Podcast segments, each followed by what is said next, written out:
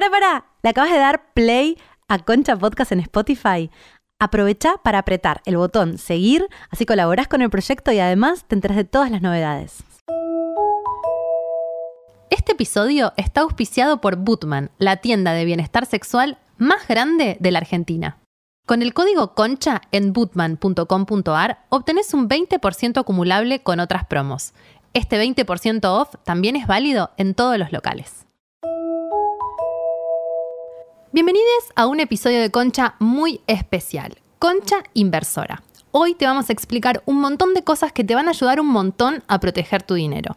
Por eso te damos esta recomendación antes de que empieces a escuchar el episodio. Agarra lápiz y papel y toma nota de todo porque te vas a llevar una data muy pero muy interesante. Para hacerme poderosa solo necesito una cosa, educación. Malala.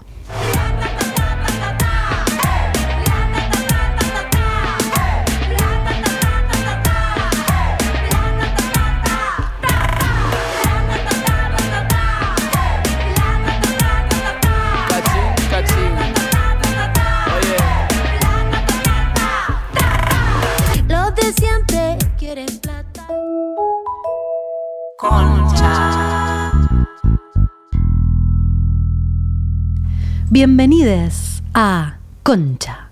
En este episodio, Concha Inversora. Me causa gracia, pusimos un tema, los que, eh, los que lo escuchan en Spotify lo van a escuchar, los que lo vean en YouTube no lo van a escuchar y nosotras bailamos. Es como que ese, ese bailecito que hacemos todas las veces En se pierde. Es para nosotras, es un para el editor personal. de video. Es verdad. Muy bueno.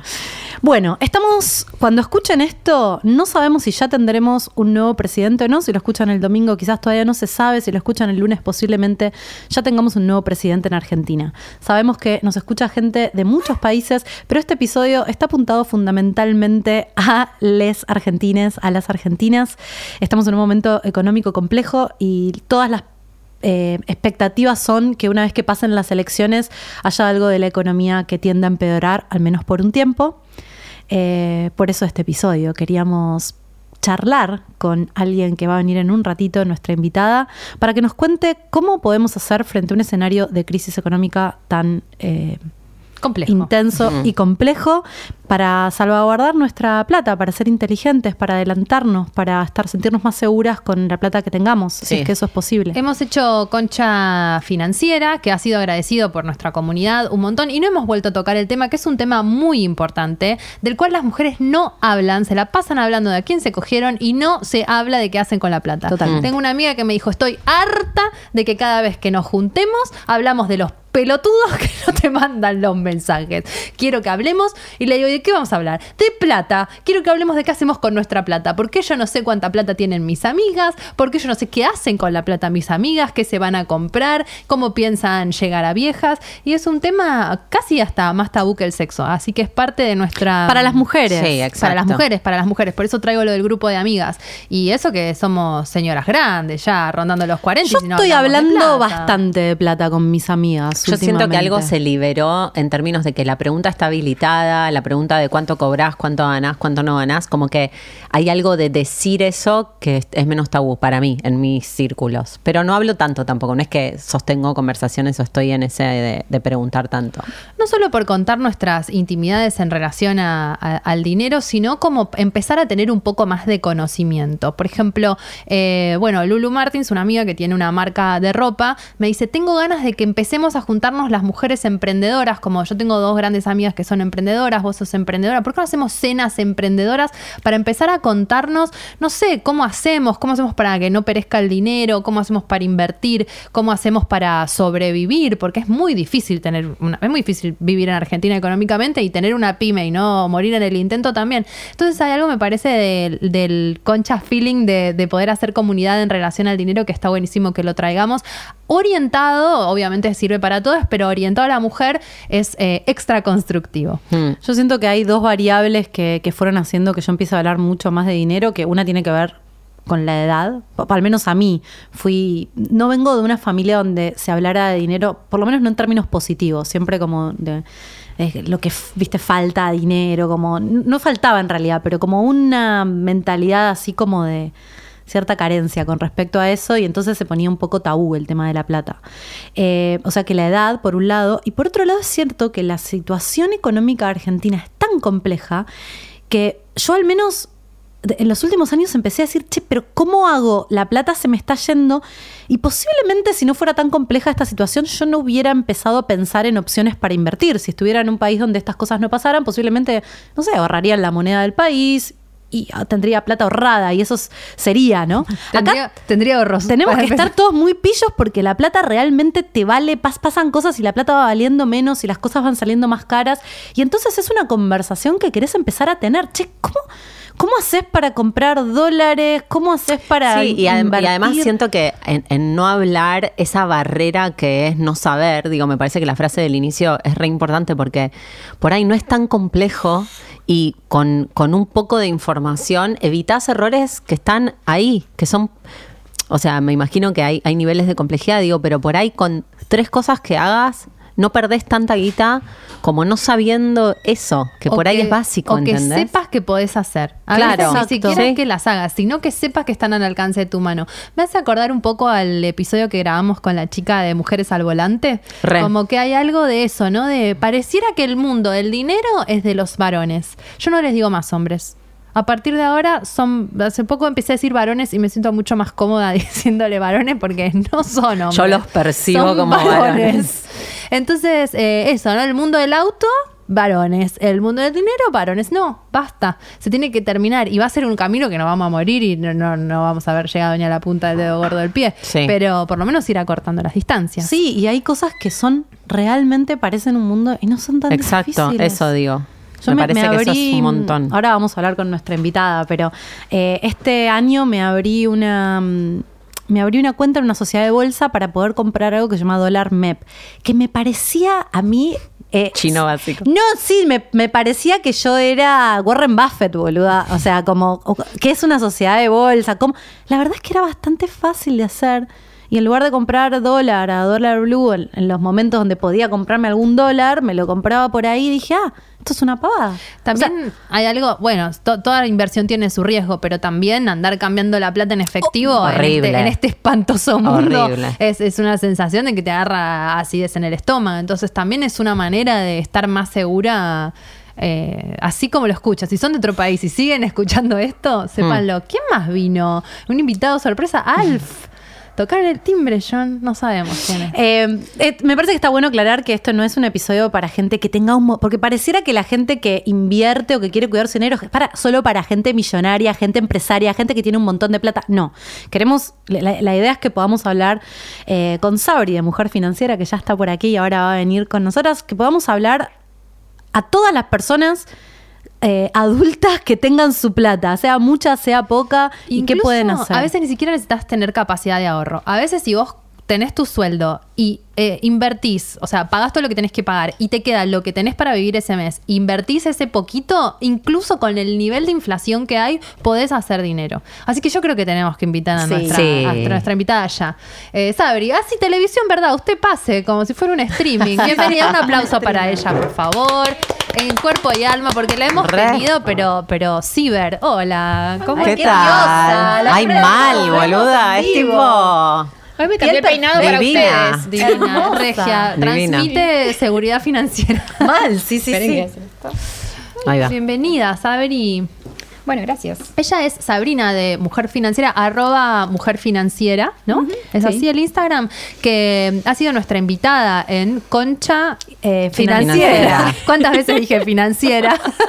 y está ida, o sea, tiene una comunidad... Despegada, de- dicen en eh, Uruguay. Está despegada, está ida, decimos acá, una comunidad enorme, capacita a mujeres, ayuda, ha recibido premios, ha abierto Mujer Financiera México Qué y bien. ayuda a invertir con sus cursos a miles de miles de mujeres y hacer la gente un poco más feliz. Así que gracias por existir, Sabrina. Qué bueno, bueno, ponele que sí. Ayudamos a que sea un poquito más fácil el mundo financiero que tiene tanta mala fama de que es difícil, ¿no? Mm. Y yo siento que eso, la verdad, no sé dónde se construyó, pero cuando uno empieza a meterse, es verdad que es un poco traumático el proceso de animarse a poner tu plata, que tanto esfuerzo te costó en algún lado, sea un banco, sea un broker. Pero una vez que uno empieza, como todo en la vida, es experiencia y va aprendiendo y se puede. Creo Mm. que eso es lo más interesante para la gente. Bueno. Sabri, antes de que llegaras, hablábamos un poco de, vamos a hablar de inversiones hoy, pero eh, nos interesaba puntualmente, este podcast va a salir el domingo, que es el día donde Argentina elige un nuevo presidente. Estamos en un momento muy... eh, muy complicado a nivel económico en Argentina, entonces queremos un poco también, entendiendo la situación, enfocarlo eh, en las personas de Argentina, ¿no? Como, ¿Cómo pueden, sobre todo las mujeres, en este contexto, cómo lo ves vos, el contexto económico? Quizás cómo ves vos que va a ser post-elecciones, si hay algo que puedas decir sobre eso, y, y qué se puede hacer. Eso va a ser como a grandes rasgos de lo que queremos hablar, pero vamos a ir obviamente charlando. Dale, genial, buenísimo. Bueno, yo siempre digo que uno tiene que tener tranquilidad. Las mejores decisiones financieras se toman tranquilos, ¿no? Que por ahí a veces... Cosa que no tenés. Por eso es muy difícil lo que pido, pero yo siempre trato en las redes de llevar tranquilidad y de decir, crisis financieras hubo muchísimas, ¿Cuándo no? ¿Cuándo no? O sea, los argentinos estamos totalmente acostumbrados a vivir en crisis. Y como que si uno mira hacia atrás, viste, si vos mirás tu familia, decís, siempre salimos adelante. O sea, hay algo que no sé qué es que tenemos los argentinos que pase lo que pase es como que salimos adelante. Entonces creo que primero entender que esa es nuestra realidad. Segundo, que no puedo controlar la crisis, o sea, yo no puedo evitar como un ciudadano común que esto cambie, que la inflación desaparezca, pero siempre la pregunta que me tengo que hacer desde el lado financiero es cómo me preparo de la mejor forma posible para ese escenario que quizás ni siquiera me puedo imaginar. Porque ¿Cómo? ¿Cómo? ¿Cómo hago? Claro, porque yo siempre digo, no sé, cuando fue la crisis del 2001, nadie se imaginaba que iba a pasar eso, ¿no? Entonces, y eso es lo que sucede con la vida en general. A mí me gusta decir que la vida no entra en un Excel. Mm. Uno no planifica que las cosas no salgan bien. Entonces, bueno, en ese escenario, ¿cómo me puedo cubrir de la mejor forma posible? Y hay algunas cuestiones que son como generales ante cualquier contexto que te ayudan a resguardarte. Y sobre todo a las mujeres que tienen tanto, eh, digamos, tanta responsabilidad económica en la, en la casa, ¿no? Porque yo creo que las grandes decisoras de las compras en las casas de hace miles de años son las mujeres las que administran las compras del día a día. Lo que cambió en los últimos 50 años es que además ahora generamos plata nosotras. Claro. Que antes por ahí nos dedicábamos más a la familia, quizás nuestras abuelas, nuestras bisabuelas o en algunos casos incluso nuestras madres no. Entonces entender que, que seamos mujeres financieramente independientes es algo nuevo. Y es normal que nos cueste el tema de dinero. Entonces, cuando uno va ahí es como que relaja, ¿viste? Como, ok, es normal que me cueste, o sea, estoy aprendiendo. Y después entender en el contexto. En el contexto donde estamos hoy, lo más importante es hoy resguardar la plata, porque nuestra plata todos los días vale menos. Todos entendemos el concepto de inflación. Creo que en Latinoamérica nadie debe entender tan claro como nosotros lo que es la inflación. O sea, somos todos como economistas en ese sentido. Entonces, ¿cómo hago yo para día a día cubrirme de eso? Y hoy el instrumento que, que existe para eso son los fondos comunes de inversión, conocidos como Money Market, que son estos fondos comunes de inversión en los cuales vos podés tener tu plata invertida todos los días, que está generando intereses, y la podés rescatar, es decir, la podés retirar el mismo día, en cualquier horario. Hoy la mayoría de los bancos y de las billeteras digitales te dejan rescatar, incluso sábado, domingo, feriado, 11 de la noche. Entonces vos tenés tu plata todo el tiempo invertida. O sea, lo peor que puedes hacer hoy es tener la plata en el banco y no hacer nada. Ah, ahí va, como primera cosa muy Primero. simple. Tener, recibir un sueldo o lo que sea. Sí, cobrar en- un laburo. Cobrar un Sos laburo. independiente, Claro. cobras un laburo. Y lo tenés en el banco. Es error número uno en este en este- en este financiero. contexto. Pecado financiero. ¿Qué es un money market? Así como más simple para que la gente Sí. entienda. O sea, tener un poquito para el día a día, pero el resto tener invertido. siquiera. Ah, Claro. No, si lo podés usar Si lo eh, puedes el usar, mismo día, hoy casi. la mayoría de las billeteras te lo deja tenerlo ahí y eh, algunas te dejan incluso pagar con la plata invertida y hay otras que no, por ahí los bancos les cuesta un poco más esa por ahí versatilidad porque obviamente tienen como sistemas mucho más eh, con más años y obviamente no es tan fácil hacer cambios. La fintech tiene esta novedad que son mucho más flexibles de sentido, pero la mayoría de los bancos tienen en general algún fondo de money market, que un fondo de money market para explicarlo simple es como que imagínense que nosotras cuatro ponemos mil pesos acá y se los damos a él, el productor, administralo. Mm. ¿Qué pasa? Él tiene cuatro mil. Que si nosotras sola cada una vamos con mil pesos a hacer cosas, no podríamos hacer muchas cosas. Ahora con cuatro mil, ahora imagínate si usamos 500 mujeres, Mm. el dinero que él tiene. ¿Qué pasa? Con ese capital, él que es el administrador del Fondo Común de Inversión, se da vuelta y dice, bueno, ¿cuáles son las mejores inversiones? Y él está ocho horas por día analizando las mejores inversiones, mientras nosotras estamos con nuestras actividades diarias. Entonces, eso es lo que hace un Fondo Común de Inversión. Hay un administrador que toma el dinero de los ahorristas y toma las mejores decisiones. Y tiene objetivos. Los fondos de Money Market, que es una categoría dentro de los fondos comunes de inversión, el objetivo que tienen es como correr el menor riesgo posible y dar una rentabilidad adecuada a todo ese grupo de ahorristas. Están pensados para muy, muy corto plazo. Una semana, siete días, diez días, quince días. ¿Por qué? Porque hay otras inversiones que son para un año, tres años, cinco, diez años. Y esto no es como dinero que vos sabés que en dos, tres días o la semana que viene lo vas a usar. Y me pregunto, ¿no? Me acuerdo de haber hecho, de, creo que cuando hablamos de financiera, y no sé si no hice el curso inicial con vos, y hablabas como de, de definir qué tipo de inversor sos, ¿no? Eh, hay algo de, de tipos de seguridad en esto del money market, el, el que tiene la plata. Eh, ¿Qué tipo de inversores? ¿Cuán seguro es ese, ¿Cómo, esa alias, inversión? ¿cómo sabes que no se va corriendo con tu dinero? No porque se vaya corriendo, ¿no? Como cuán inteligente o cuánto riesgo asume esa inversión. Sí, hay una realidad. Ninguna ver- inversión es libre de riesgo. Claro. Como que ese es el es lo más difícil de asumir como inversor. Como que todas las decisiones, o sea, ¿por qué te pagan una rentabilidad? Vamos como a las bases del interés. ¿Qué es el interés? El interés es el precio del dinero, una Mm. tasa de interés. Ya sea cuando vos sacas un préstamo, alguien te cobra un interés por ese préstamo, vos tenés que volver la plata del préstamo más un extra. Cuando vos invertís tu dinero es exactamente lo mismo, pero al revés. Hmm. Vos recibís el dinero que pusiste más un extra. Y ese extra no es gratis, es por correr un riesgo. Entonces, esa es la base de las inversiones. ¿Qué pasa con el money market? El money market y el fondo común de inversión en sí es un instrumento financiero, primero que está súper regulado. O sea, está muy regulado, tiene auditores, tiene un reglamento de gestión. Cuando se crea un fondo money market, se arma como un manual de proceso que dice exactamente cómo se van a tomar todas las decisiones en ese fondo común de inversión. Entonces, el equipo que lo gestiona tiene que cumplir con eso. Después también lo que tiene es un objetivo definido y no se puede mover de ese objetivo que está definido justamente en ese reglamento de gestión. Los CFC y estos de Money Market, el objetivo que tienen es invertir el dinero a muy bajo riesgo y con un objetivo de corto plazo. A veces lo invierten en plazos fijos. Cuando uno va a ver la ficha de un Money Market, en el término financiero se llama fact sheet, pero es Imagínate como una fichita médica que dice que se invierte Los el fondo. pasos. Claro, sí, en realidad esa ficha lo que dice que, que está bueno que la consulten porque te baja mucho la ansiedad. Te dicen qué va a invertir. Te dice, bueno, este fondo de Money Market está invirtiendo en plazo fijo de banco XX acá. Ahora, ¿qué pasa? Como juntaron mucho más dinero, quizás logran invertir en un plazo fijo, pero a una mucho mejor tasa de la que lograríamos cada una de nosotras por nuestra cuenta. Porque esa es la, la ventaja que tiene. Al juntar más capital, accede a mejores condiciones. Y además, vos podés retirar el dinero cuando quieras. A diferencia de que si vos lo pones en un plazo fijo, te queda ahí 60, 30, 90 días en plazo que vos definas. Y el beneficio del, del inversor, del coordinador de este fondo común es eh, también eh, toma una renta del interés un poco más, o sea, En más grande que la que, o sea, toma todo el interés y lo reparte entre todos quedándose con una parte por el trabajo. No, ellos tienen un fee de gestión. ah, ok. que se Según donde descuenta. colocan. Claro, es un fee de gestión. Básicamente ellos ganan por dedicar su día a administrar eso, ¿no? Y es un fee, la verdad que bastante bajo en la industria, depende del, del administrador del fondo, y ese fee se descuenta del total de los resultados eh, anualmente, digamos, en general. Entonces, casi que no, no tiene un efecto de comisión, no es que yo suscribo, pongo dinero en el fondo y rescato y tengo que estar pagando una comisión, como sí pasa con otros productos financieros del mercado. Acá no, acá únicamente se paga eso que lo pagamos entre todos por esta persona que se dedicó, digamos, todo ese tiempo a gestionar ese. Sabri, yo creo que hay mucha gente que no entiende cuando decimos money market. La mayoría de las personas entiende, tengo una cuenta en el banco. Claro, con mi plata, ¿cómo se va? Money, money market, algunos bancos tienen. Yo, por ejemplo, en mi banco tiene un money market. Pero después están, dijiste, las billeteras virtuales. O sea, una persona que tiene un banco que no tiene money market y dice, ok, lo quiero meter. ¿Cuáles son los, Los money markets? ¿Hay algún ejemplo que nos puedas dar? ¿Qué es abrir una billetera virtual? Bueno, sí, se divide en dos mundos, bancos y billeteras digitales barra fintechs, ¿no?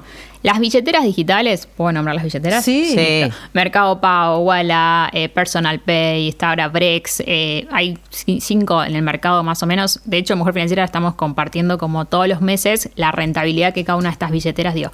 Todas tienen una rentabilidad más o menos parecida. O sea, por ejemplo, ahora medimos la de octubre porque para medirla necesitamos que el mes cierre completamente para ver cómo fue y todas estaban alrededor del 8%. Y la inflación de octubre justo fue 8%. Entonces, vos ahí no perdiste, quedaste igual. Como que si vos no hacías nada, tu salario se desvalorizó un 8%. En cambio acá, como lo invertiste ahí, más o menos logras ganar.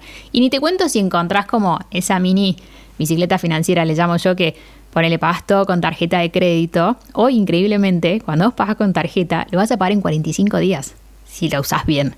Porque el día que te cerró la tarjeta, vas y compras, pasan 30 días y vieron que la tarjeta después te da 10 días más hasta que cierra. Entonces vos lo estás pagando. Y si en el medio vos esa plata te das vuelta y la pusiste en el money market, durante esos 40 días, 45 días te generó intereses y después cuando hay la tarjeta, pagas el total de la tarjeta. Pará, pará, porque acá hay otro concepto. Primero, poner la plata en un money market. O sea, yo recibo mi sueldo en mi banco y me doy media vuelta y voy a mi cuenta de Walla o a mi cuenta de Mercado Pago y meto toda la plata ahí porque por día me está dando Sí. una rentabilidad del 8%. Pero tenés que autorizar, ¿no? Que, que usen tu plata para eso. O ya, de- o sea, vos metés la guita en Mercado Sí, no, Pago no. y actúa. Sí, no, no. El Mercado Pago, de hecho, tiene un proceso que vos tenés como que confirmar que querés invertir tu dinero.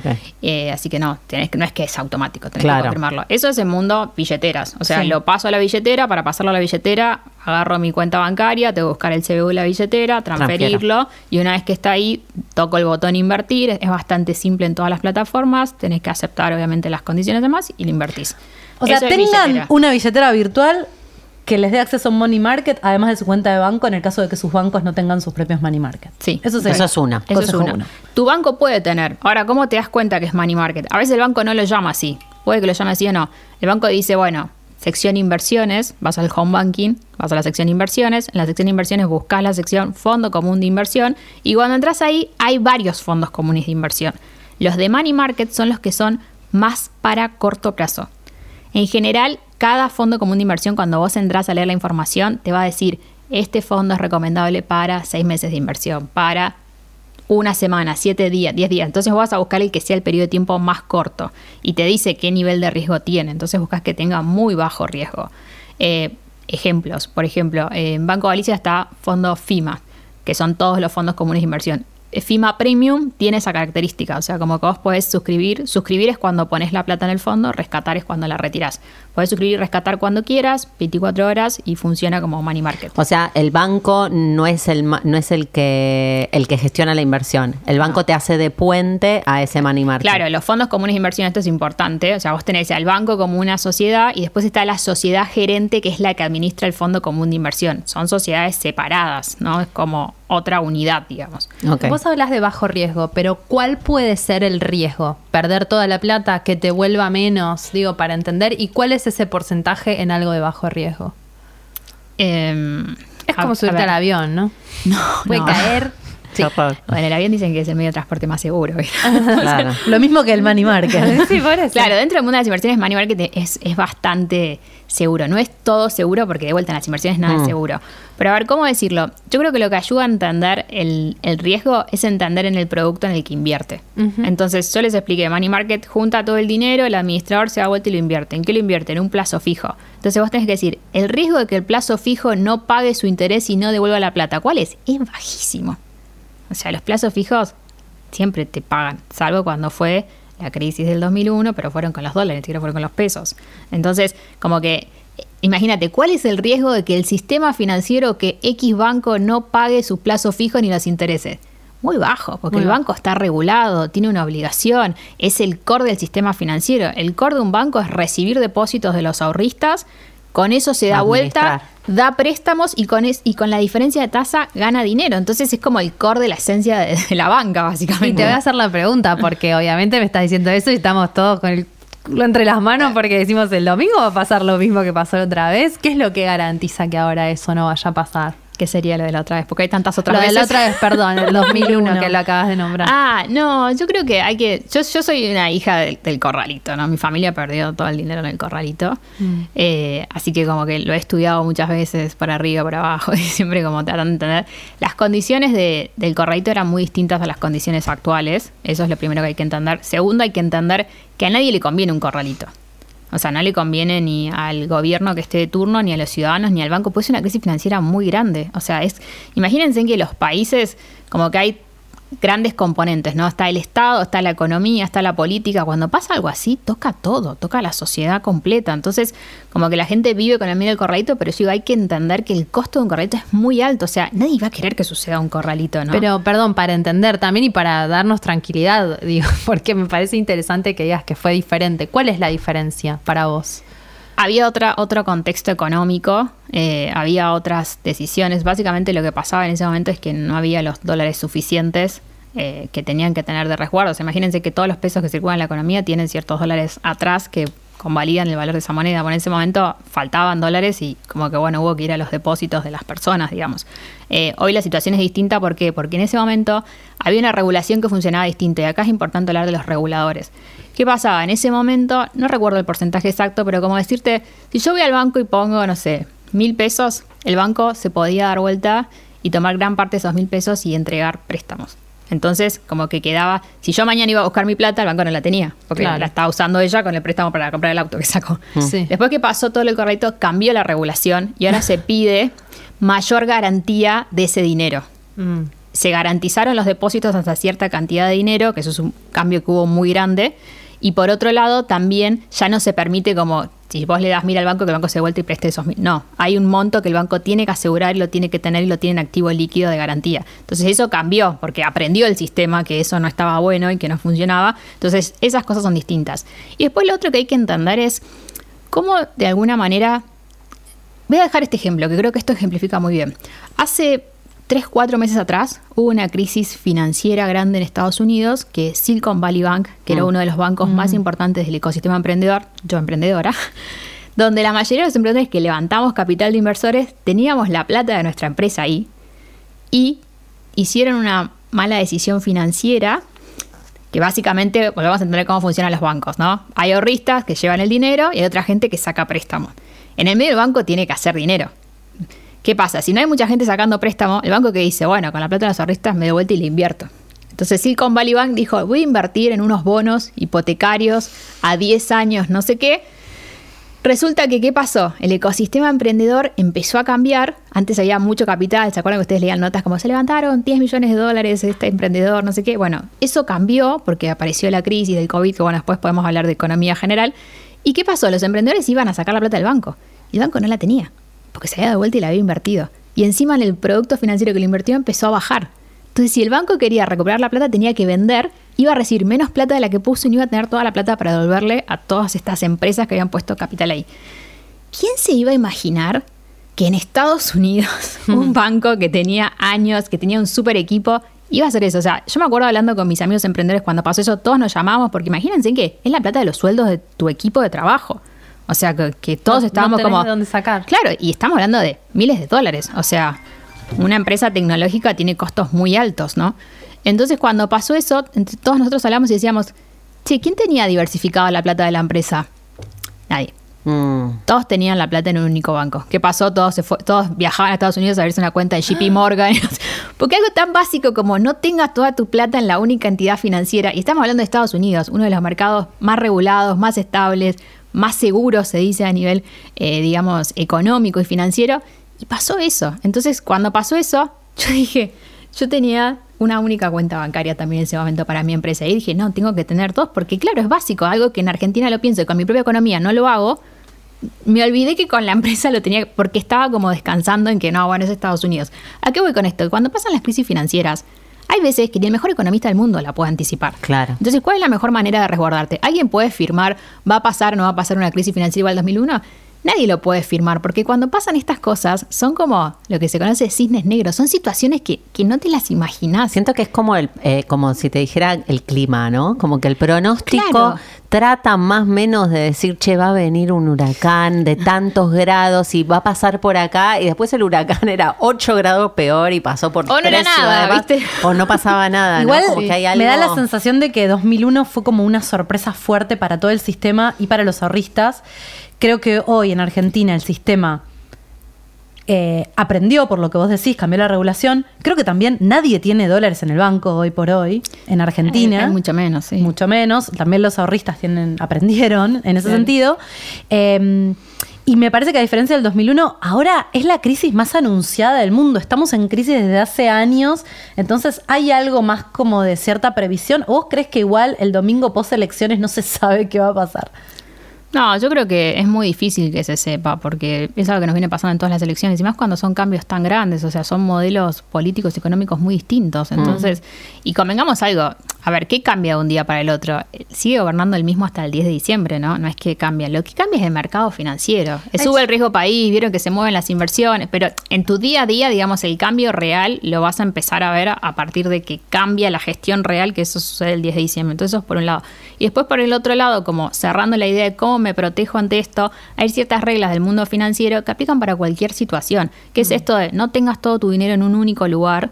Diversifica tus ahorros, diversifica los bancos que utilizás. O sea, tengo una parte en el banco, tengo una parte en money market, tengo una parte en la billetera, tengo una parte en efectivo, tengo una parte invertida. O sea, como que es, es lo mejor, digamos, como que Administrar tu propio dinero es un trabajo, nos lo tenemos Re. que tomar como tal, sobre todo si somos argentinas. Sí. Es O sea, hay que una ponerle tiempo. más. Hacé la lista del supermercado, amiga, hacé la lista de dónde pones la plata. Bajate de TikTok ya, estás- Deja de perder tiempo y ponete a invertir la plata. te no está- te lo digo a vos, digo, no, lo digo en sí, sí, me- general, te ¿no? Como volviendo loca, salgamos para- de las O sea, pelotudeces. lo primero que tenés que hacer es aprender. A- Sí. Mini aprender porque es la única forma en la que Formarte. lo vas, a, lo vas a poder hacer. Y después, esto de diversificar, ya vimos un ejemplo que es la billetera. la- el money Llegamos market. a la billetera. Después dijiste algo que quiero volver, que no quiero que se pierda, que es en este contexto casi que es mejor usar la tarjeta de crédito. La Claro, inteligencia porque te financiera. tenés un ¿cuánto es? 10, 12 la inflación Y mensual. Sí, la, la de octubre fue 8, pero la anterior fue 12. Y compras algo hoy al precio de hoy, lo pagas en, en 40 días, como dijo ella, ya ahí le ganaste. Mientras que tengas esa plata. Es como que vos sos tu propio banco central, ¿no? Claro. Como yo compro algo de 10 mil pesos, pero me tengo que asegurar que tengo esos 10 mil pesos, que los meto en un money market, que esos 10 mil pesos van a ser 11 mil 11.000. en 30 días, entonces voy a pagar la tarjeta 10 mil y, le, Y le- me gané y mil. me gané mil pesos. Lo que Claro. pasa es que uno está como loca tratando de ganar plata porque tenemos una mentalidad muy antigua también, ¿no? Como que lo que nos importa es trabajar y ganar la plata. Y una vez que tenemos la plata, si no la invertimos o no la manejamos bien, la terminamos perdiendo. Y eso por lo que nos desvivimos, por lo que realmente ponemos nuestra vida ahí, nuestros minutos de vida de no estar con nuestros hijos, no sé, ¿viste? O de lo que sea que te importe, que te haga feliz. eh, si no lo haces valer, es como estás perdiendo. Sí, y algo importante, tenés que estar pagando el total de la tarjeta de crédito. Mm. Muy importante, porque hoy las tasas de interés de las tarjetas están altísimas. Tan locos las Es, ¿Por qué? Este dato es re importante. Entender qué pasa con la tasa de interés. Vieron que salen notas como el Banco Central subió la tasa de interés, bajó la tasa de interés. Bueno, cuando sube la tasa de interés, en general es un mecanismo que se usa en la economía para controlar la inflación. ¿Por qué? Porque la inflación se genera por el aumento generalizado de precios y porque hay mucho dinero circulando en la economía. Entonces, ¿qué hacen? Esto es los países en general, no es que es Argentina. Cuando hay mucha inflación, suben la tasa de interés, entonces eso hace que los depósitos te paguen más plata para que te tienten a que vos digas, no me la gasto, lo pongo en el banco porque mira la rentabilidad buena que me da. Entonces eso saca pesos de la economía o la moneda que sea y hace como que se, se balancee. Pero eso tiene un lado B.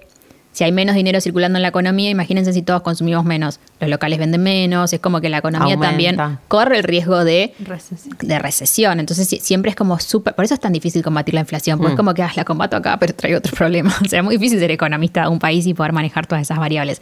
Pero ¿qué pasa cuando la tasa de interés sube? ¿Qué es lo que está pasando hoy? Vieron que sale la nota de la inflación, sale la nota. El Banco Central subió la tasa de interés y todos tipo, vamos corriendo a plazo fijo. No, no, esperemos, entendamos qué pasa. Si sube la tasa de interés y el plazo fijo te va a pagar más, también suben la tasa de interés de los préstamos, de los créditos, de las tarjetas de crédito. Porque obviamente sube para los dos lados. Mm. Entonces se encarece el crédito para las personas. Y hoy no pagar el total de la tarjeta de crédito es súper heavy. Porque se te hace una bola O sea, enorme. pagar el mínimo mm, e- es lo peor que puedes hacer en este momento. Siempre, pero hay perdiendo. peor. O sea, si vos vas a usar la tarjeta, tenés que asegurarte que tenés la plata eh, para poder pagar el mes siguiente, porque si vos pagás el total, ¿no te cobran la tasa de interés?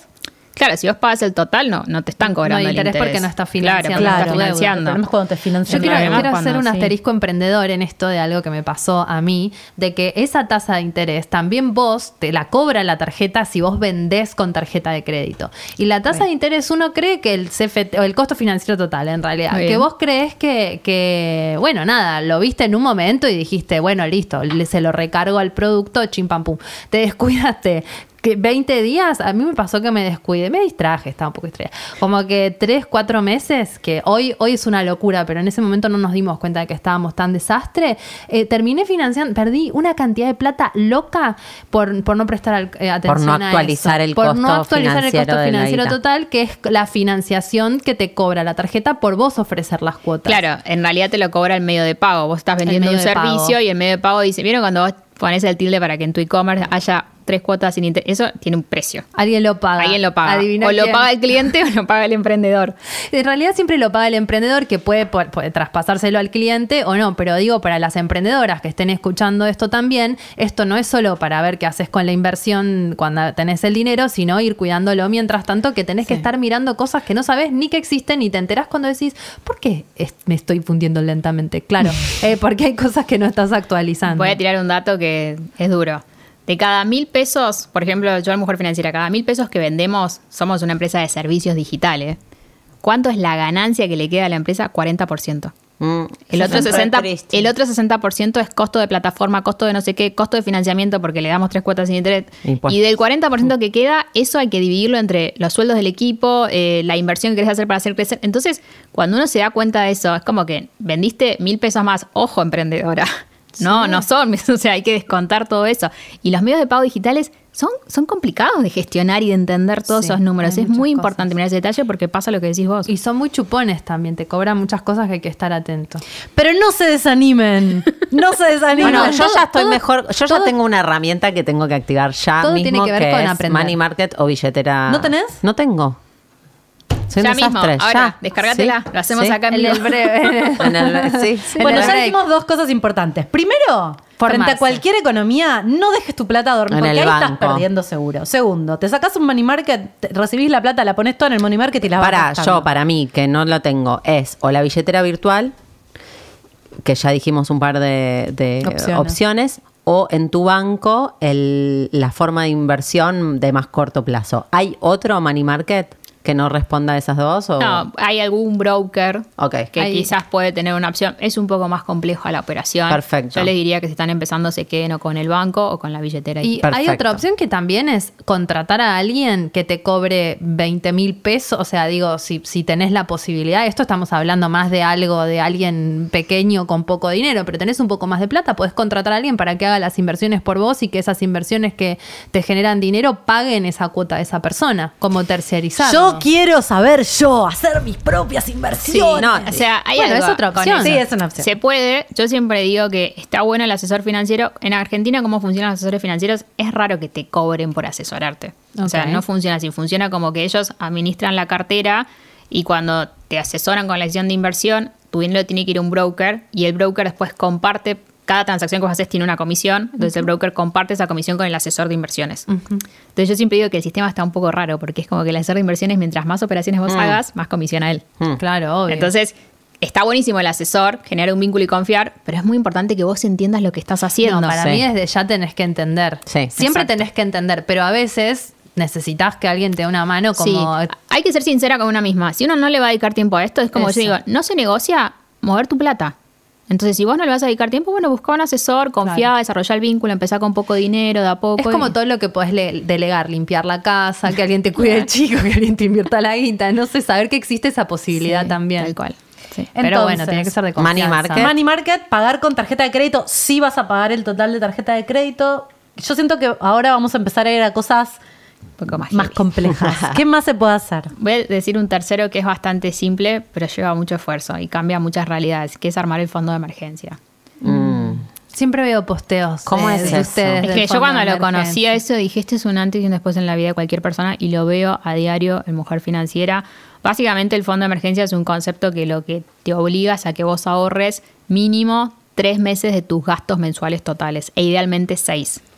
¿Por qué ese periodo de tiempo? Porque esto lo que viene a hacer es que si vos te quedás sin laburo, pasa algo, se enferma un familiar, eh, tenés un problema grave, lo que sea, vos no dependés de tu ingreso. Tenés seis meses guardados de plata para bancar todo tu estilo de vida y ocuparte del problema que tenés que resolver sin que eso impacte en la calidad económica tuya y de tu familia. Entonces esto es muy... eh, como yo siempre digo, es como un gesto de amor propio, de protección a uno mismo y a su familia. Porque nadie puede controlar nada. Nadie puede asegurarte ni te puede firmar que vas a tener siempre trabajo, que vas a tener siempre salud. La vida es eso, en la, en la vida pasan cosas. Lo que pasa es que nosotros nunca tendemos a imaginar las cosas malas que van a pasar. Y muchas de esas cosas ni siquiera las podemos ni imaginar. Pero suceden. Las familias se enferman, hay necesidades, a veces quieres ayudar a un familiar, se te rompe algo en la casa, como que van pasando cosas. Entonces el fondo de emergencia tiene ese sentido como de cuidado.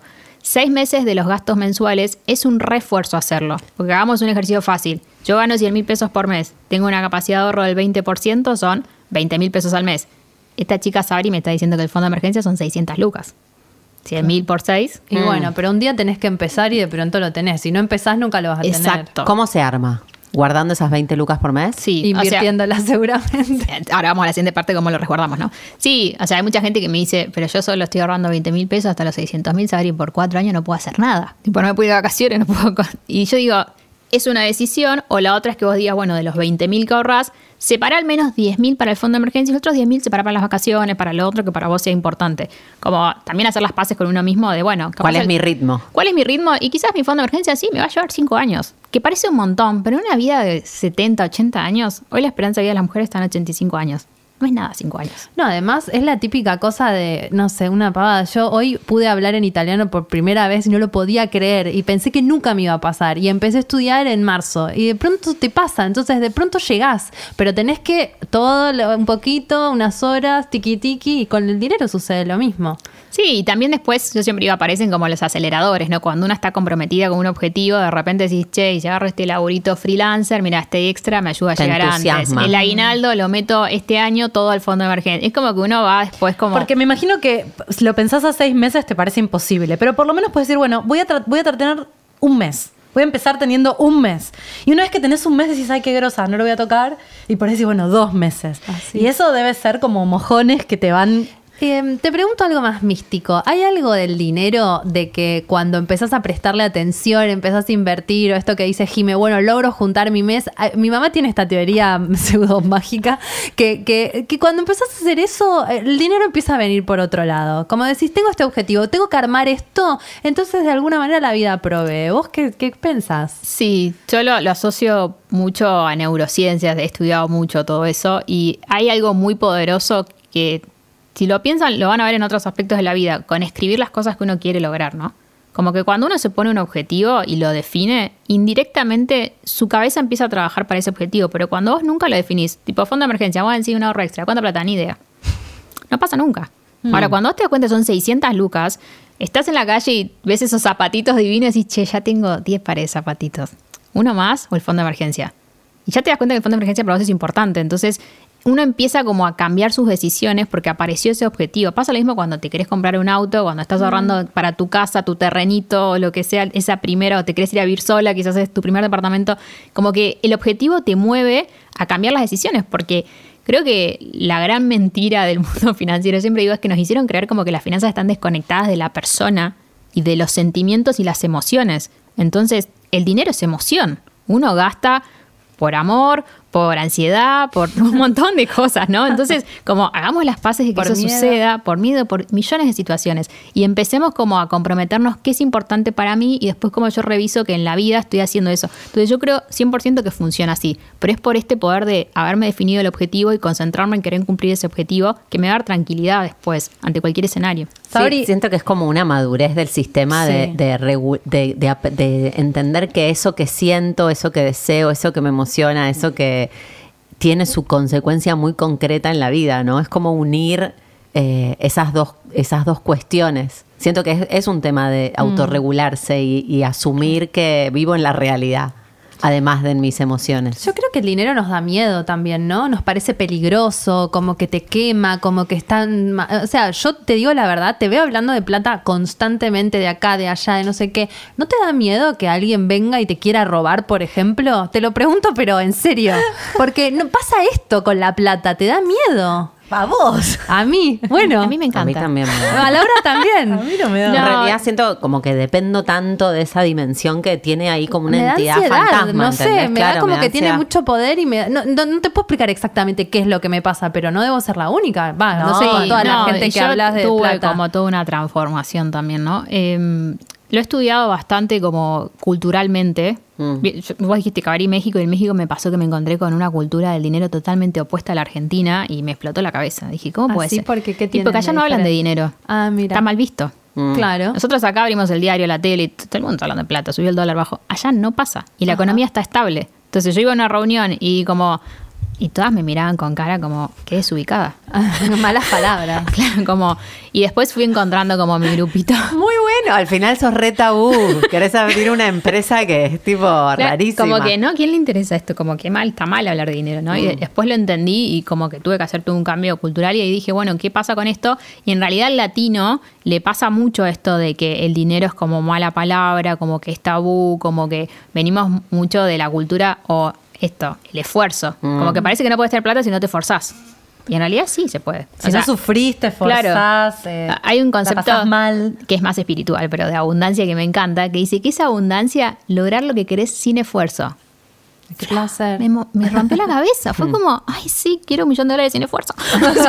Pero, pero bueno, hay que hacer cosas. Pero sí, yo creo que hay que elaborar las creencias del dinero. 100%. El mejor ejercicio es sentarse un día con un café en mano y escribir todo lo que pensás del dinero. Y ahí te vas a dar cuenta de dónde viene eso. En general viene de nuestras familias. O sea, lo que escuchamos en nuestras casas tiene un impacto en la construcción que hacemos porque el dinero no se habla en las escuelas, en las universidades, en los entornos sociales se habla poco y cada uno tiene sus sesgos. Entonces es muy importante entender de dónde viene eso y cómo después vos podés empezar a transformar eso. Y yo creo que es una conjunción entre el dinero y todas las otras áreas de tu vida. Hmm, eso. O sea, yo no es podía ahorrar, me costaba un montón, tenía deudas con las tarjetas, venía de una familia súper remadora que nos pasó de todo, o sea, y hubo un momento en mi vida en que todo cambió, pero fueron cinco años de un laburazo que hice yo puertas adentro, enorme. ¿Y qué me hizo cambiar eso? Como encontrarle otro significado, encontrar mis patrones con el dinero, entender qué me hacía ser una gastadora compulsiva en alguna época que lo fui, y cómo eso lo iba cambiando. Y fue mucho laburo interno, muy oscuro, o sea, como entrar a lugares muy Es que incómodos. no es solamente sobre el dinero. Eso, eso Exacto. para mí lo que, lo que importa es que vos estás dialogando con tu realidad más concreta. Y si no te das cuenta que tu realidad más concreta está regida por tus emociones más primarias e inconscientes, nunca va a cambiar, ¿no? Como siento que tiene más que ver con, con esa dimensión de unir tu realidad a, a cómo te sentís. 100%. Ser coherente. Y esa construcción, cuando vos la empezás a deconstruir y te empezás a amigar con el dinero y te empezás a dar cuenta que en realidad es una herramienta súper poderosa, es verdad que el dinero aparece y uno empieza a trabajar como en qué cosas son importantes. Yo creo que hay algo que es fundamental, que este puede ser otro para tu lista, que es generar varias fuentes de ingresos. Mm. Eso te calma un montón. Claro. Si esto no va bien, me entra esto, esto y lo Entonces vos entras en un mood como de confiar en tus habilidades y en esas distintas fuentes de ingresos que tenés. En Europa, en Estados Unidos, está súper metido esto en el mindset de las personas. En Latinoamérica cuesta mucho más, como, viste, entro a un trabajo, trabajo todo el día ahí, estoy como que... Le dejo mi vida a este trabajo. Todo, claro.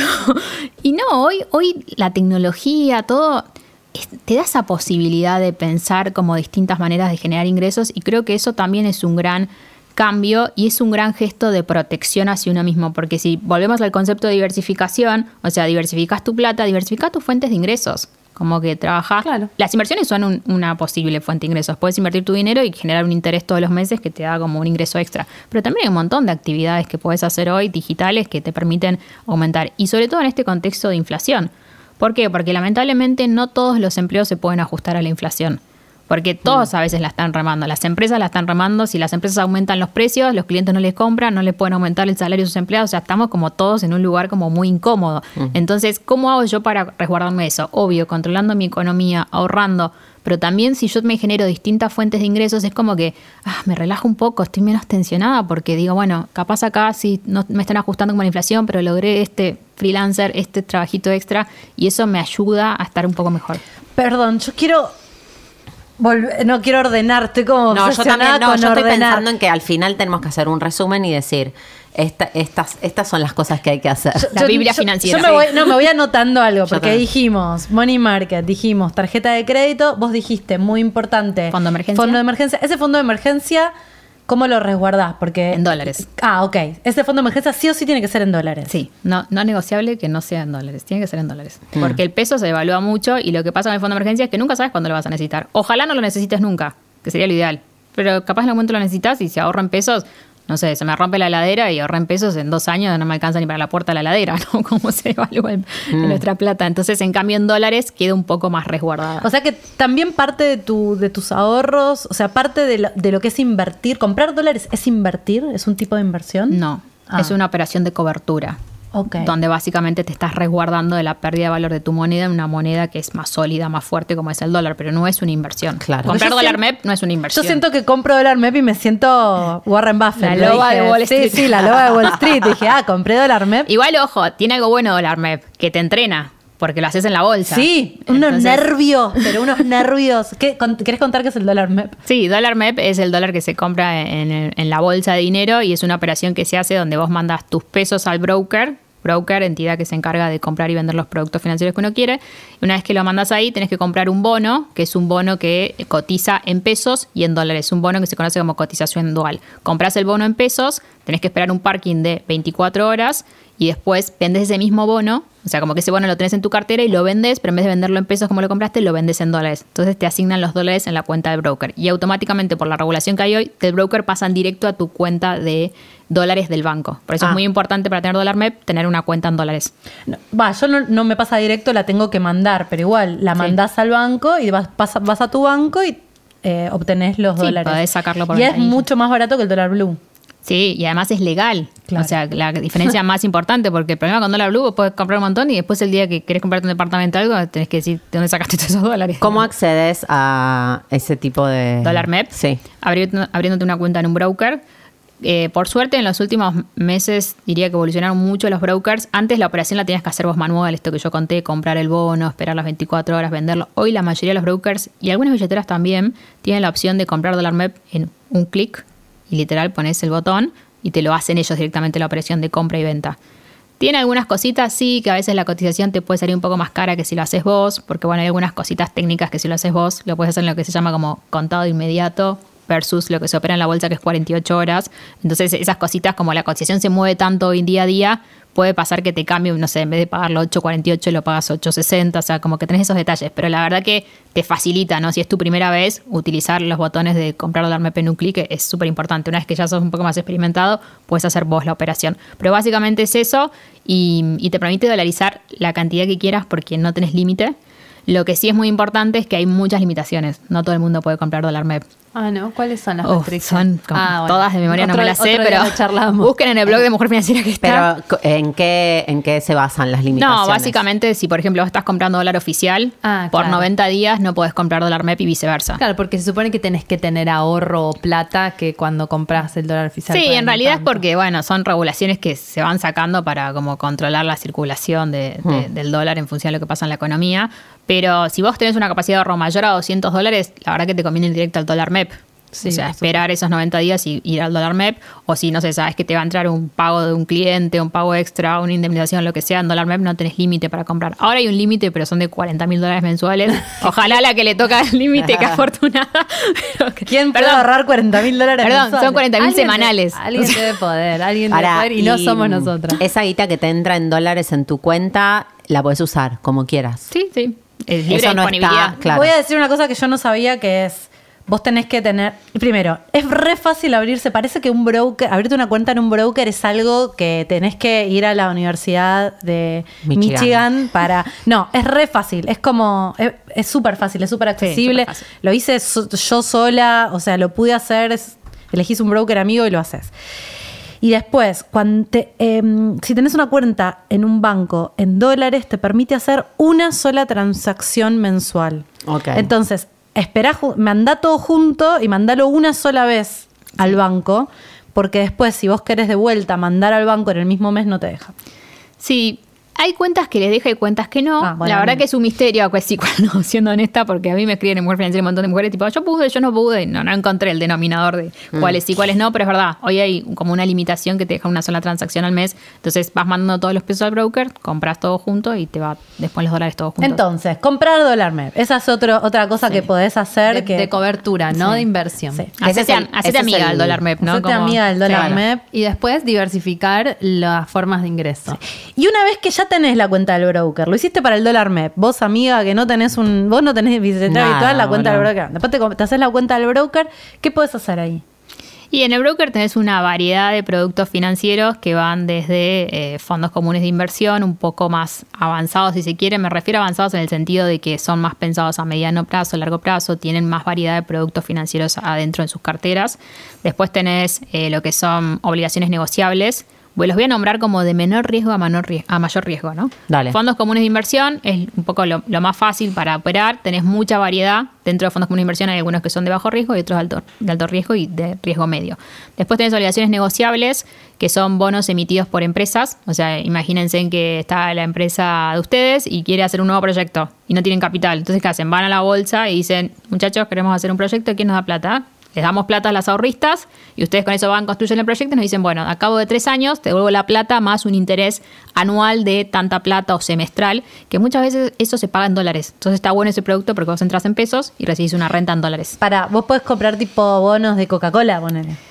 No, no, o sea, Coca-Cola no te va a pedir plata. Claro, nunca o sea, jamás. no sé, ahora un- hay, no sé, hay de IPF, hay de, no sé, Cresud, hay, hay un montón, o sea, hay muchas las de energía, las de, porque imagínense que los que hacen esto son empresas que tienen proyectos muy grandes. Tienen que Los de invertir vaca mucha muerta. guita. Claro, como que son empresas que hacen como muchos proyectos de infraestructura, cosas de ese tipo, pues se van a financiar a la, a la bolsa porque les es más económico financiarse ahí que ir al banco y sacar un préstamo. Sabri, vos co- te compra- digo, se puede comprar, vos recomendás que, no, yo sé que por ahí no puedes recomendar, pero digo, es algo, es un producto que se puede tener en la cartera. Se puede tener, lo importante, que esto es lo que más me cuesta que las personas acepten.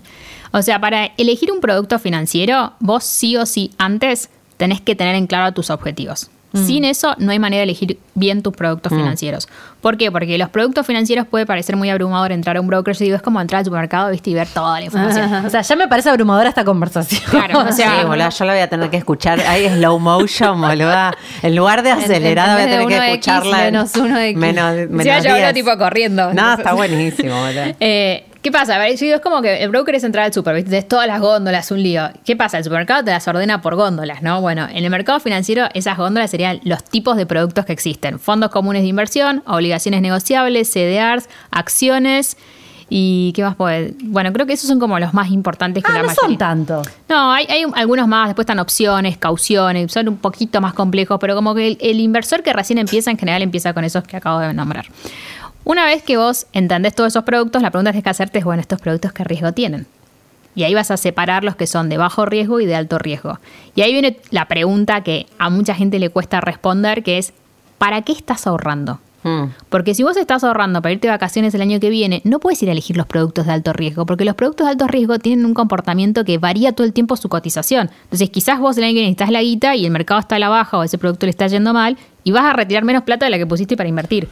Los de alto riesgo tienen que ver con una inversión a mayor cantidad de tiempo. La teoría financiera dice eso, o sea, mientras vos tenés más tiempo de ahorro para tu objetivo, podés correr más riesgo.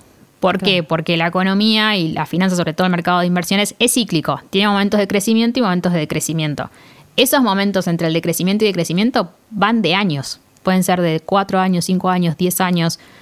Y nadie sabe exactamente cuánto dura cada ciclo. Hay ciclos que han durado 5 años y ciclos que han durado 10 años de crecimiento. Si vos justo estás entrando cuando está arriba de todo y capaz te agarra la baja, y por 4 o 5 años no esperes sacar la plata porque va a estar en baja. O sea, es como cíclico de la economía, de un montón de factores que, que a veces ni siquiera son controlables. No sé, la última gran crisis fue el COVID. ¿Quién se iba a imaginar que iba a venir una pandemia? Nadie. Y si vos justo necesitabas la plata en ese momento, ibas a retirar tus inversiones, estaban todas en rojo. O sea, estaba todo negativo, tenías menos plata de la que pusiste.